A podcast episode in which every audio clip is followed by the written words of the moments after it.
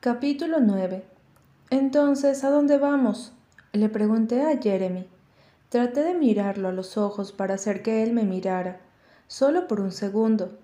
Parecía como si él no me mirara a los ojos desde que se presentó y me hacía sentir nerviosa.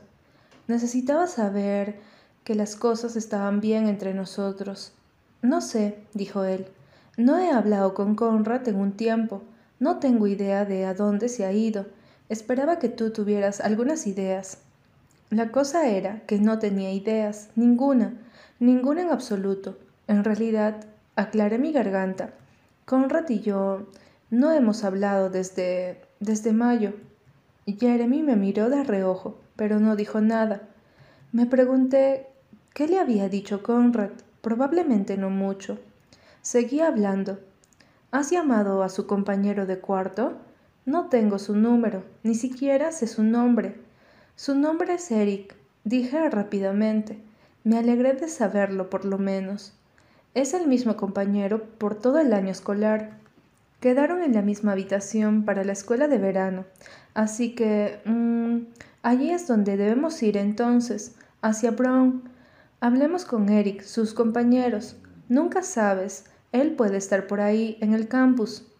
Suena como un plan. Mientras él ajustaba el espejo retrovisor y cambiaba de carril, pregunto, ¿Así que visitaste a Con en la escuela? No, dije, mirando por la ventana. Era demasiado embarazoso de admitir. ¿Y tú? Mi papá y yo le ayudamos a mudarse a los dormitorios, casi a regañadientes, agregó. Gracias por venir. Claro. Entonces, Laurel, ¿está bien con ello? Oh, sí, totalmente, mentí. Yo estoy feliz de haber venido. Normalmente solía esperar durante todo el año ver a Conrad. Normalmente deseaba ver a los chicos en los veranos, incluso deseaba verlos en Navidad. Era todo en lo que pensaba. Incluso ahora, después de todo, él aún seguía siendo todo en lo que pensaba. Después encendí la radio para llenar el silencio entre Jeremy y yo. Una vez me pareció escucharlo comenzar a decir algo y dije, ¿Acabas de decir algo? Dijo, no. Por un tiempo, solo conducíamos. Jeremy y yo éramos dos personas que nunca se quedaban sin decir algo el uno al otro, pero allí estábamos, sin decir ni una palabra. Finalmente él dijo, vi a Nona la semana pasada. Me detuve por una casa de retiro en la que ella estaba trabajando. Nona era la enfermera de hospicio de Susana. La había conocido un par de veces. Era divertida y fuerte. Nona era ligera, de baja estatura, con dos brazos y piernas delgadas, pero la había visto levantar a Susana como si ella no pesara nada, lo cual, al final, supongo que estuvo cerca de serlo.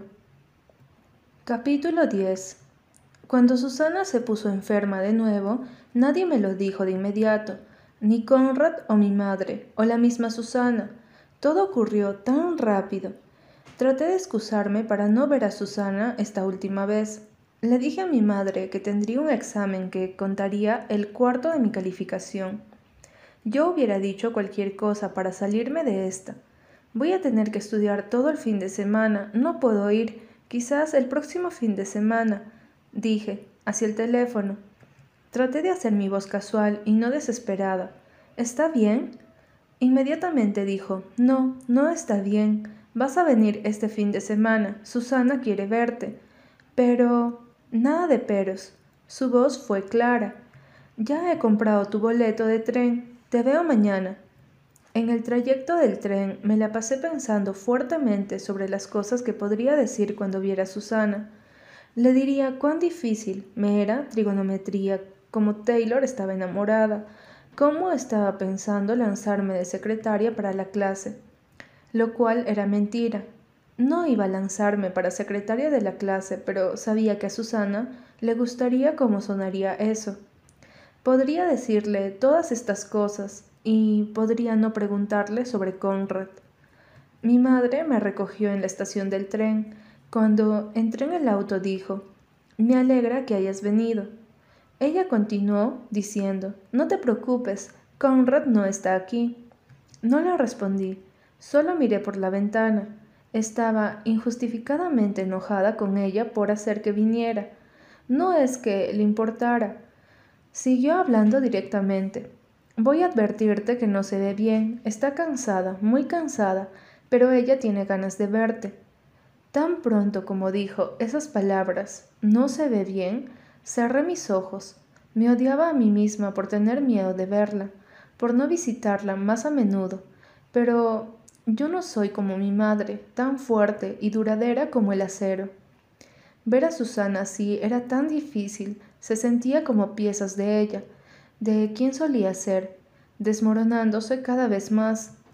Verla así lo hacía real. Cuando nos detuvimos en la entrada, Nuna estaba afuera fumando un cigarrillo. Había conocido a Nuna un par de semanas atrás cuando Susana se mudó de regreso a casa. Nuna Tenía un apretón de manos muy intimidante. Cuando bajamos del auto, ella apagó su cigarro y roció aromatizante en su uniforme, como si fuera una adolescente fumando en secreto.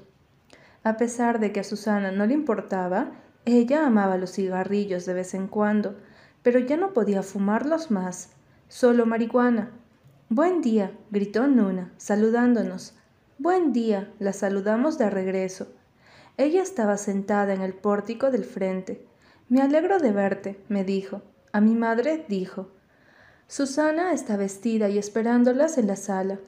Mi madre se sentó al lado de Nuna. Belly, ve tú primero. Voy a platicar con Nuna. Y por platicar sabía que ella quería decir que iba a fumar un cigarrillo. Ella y Nuna se habían vuelto bastante amigables. Nuna era pragmática y demasiado intensa espiritualmente. Invitó a mi madre a ir a la iglesia con ella una vez, y a pesar de que mi madre no era religiosa en lo más mínimo, ella fue. Primero pensé que estaba solo bromeando con Nuna, pero luego comenzó a ir a la iglesia, sola, cuando regresó a casa. Noté que era más que eso. Ella estaba buscando algún tipo de paz. Dije, ¿yo sola? Y me arrepentí de inmediato. No quería que ninguna de ellas me juzgara por tener miedo. Ya me juzgaba bastante yo misma. Está esperándote a ti, dijo mi madre. Tenía razón. Ella estaba sentada en la sala y llevaba su ropa normal y no su pijama. Se había puesto maquillaje. Su rubor estaba brillante y llamativo, en contraste con su piel terrosa. Había hecho un esfuerzo para mí, así que no me asusté así que pretendí no estar asustada.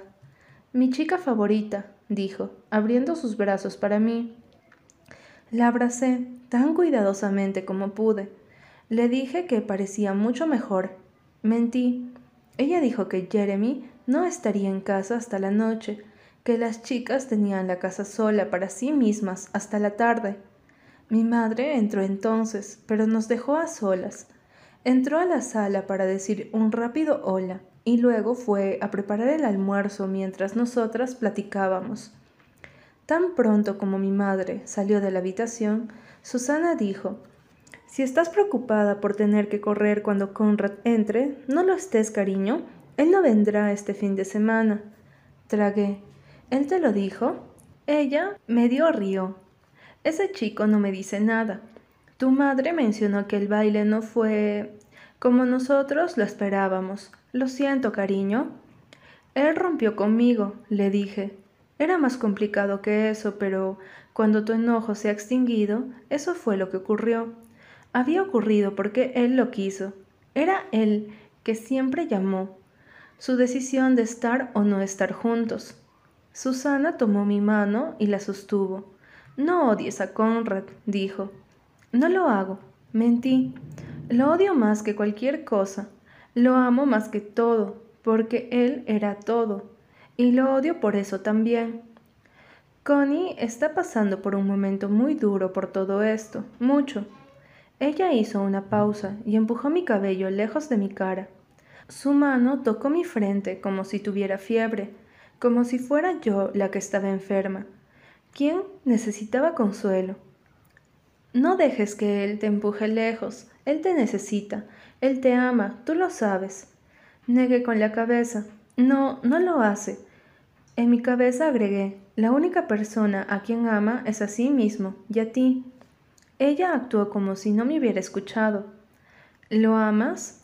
Cuando no respondí, ella asintió como si yo lo hubiera hecho. ¿Podrías hacer algo por mí? Lentamente asentí. Cuida de él por mí. ¿Harás eso? No necesitas pedirme que lo cuide, Susana, tú estarás aquí para hacerlo, dije, y traté de no sonar desesperada, pero no me importaba. Susana sonrió y dijo, ¿Eres mi chica, Belly? Después del almuerzo, Susana tomó una siesta. No despertó hasta entrada la tarde, y cuando lo hizo estaba irritada y desorientada. Ella golpeó a mi madre una vez, lo cual me aterrorizó. Susana nunca golpeó a nadie. Nona trató de llevarla a la cama, y primero Susana se rehusó, pero luego lo aceptó.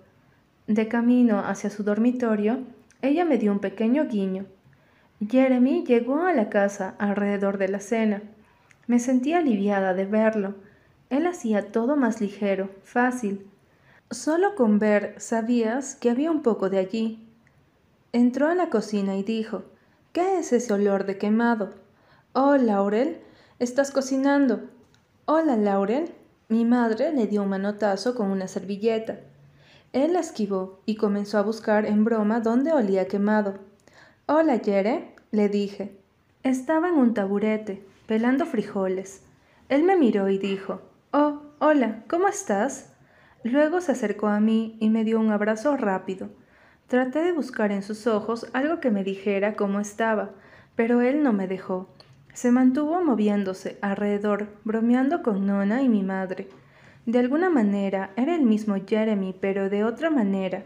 Pude ver cómo esto lo había cambiado, había envejecido. Todo le tomaba más esfuerzo, sus bromas, sus sonrisas, nada era fácil nunca más.